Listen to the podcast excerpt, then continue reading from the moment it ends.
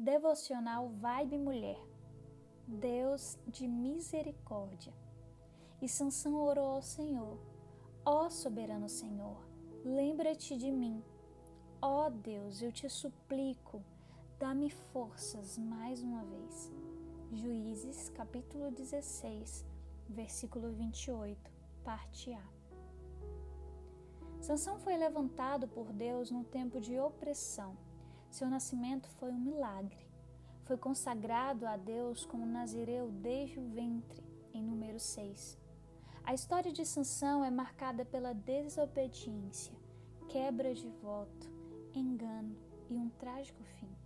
Quando olhamos para o Novo Testamento em Tiago 1,15, que nos adverte: então a cobiça, tendo engravidado, dá à luz o pecado, e o pecado, após ter se consumado, gera morte. Vemos retratado o declínio de Sansão e de qualquer um de nós que venha escolher dar ouvidos a um coração enganoso. A história de Sansão tem muito a nos ensinar de como não proceder em nossa vida com Deus e como é trágica a recompensa do pecado. Sansão brincou com o pecado e o pecado arruinou. Perdeu sua força e sua visão, perdeu sua dignidade e sua própria vida. Chamado para ser o libertador do seu povo, tornou-se cativo. Porque desprezou os princípios de Deus. O nome de Deus foi insultado num templo pagão por sua causa. Apesar disso, perto da morte, Sansão pôde experimentar mais uma vez da graça de Deus. Destaco aqui as riscas misericórdias de Deus. No final de sua vida, Sansão clama a Deus: Ó soberano Senhor, lembra-te de mim. Ó Deus, eu te suplico, dar-me forças mais uma vez.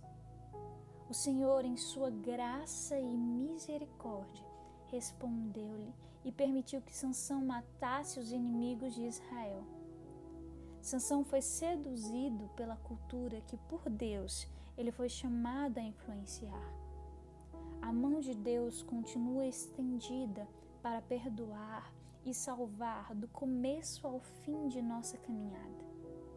Que possamos desviar os nossos pés do mau caminho, pois ser moído pelas consequências do pecado não será uma opção.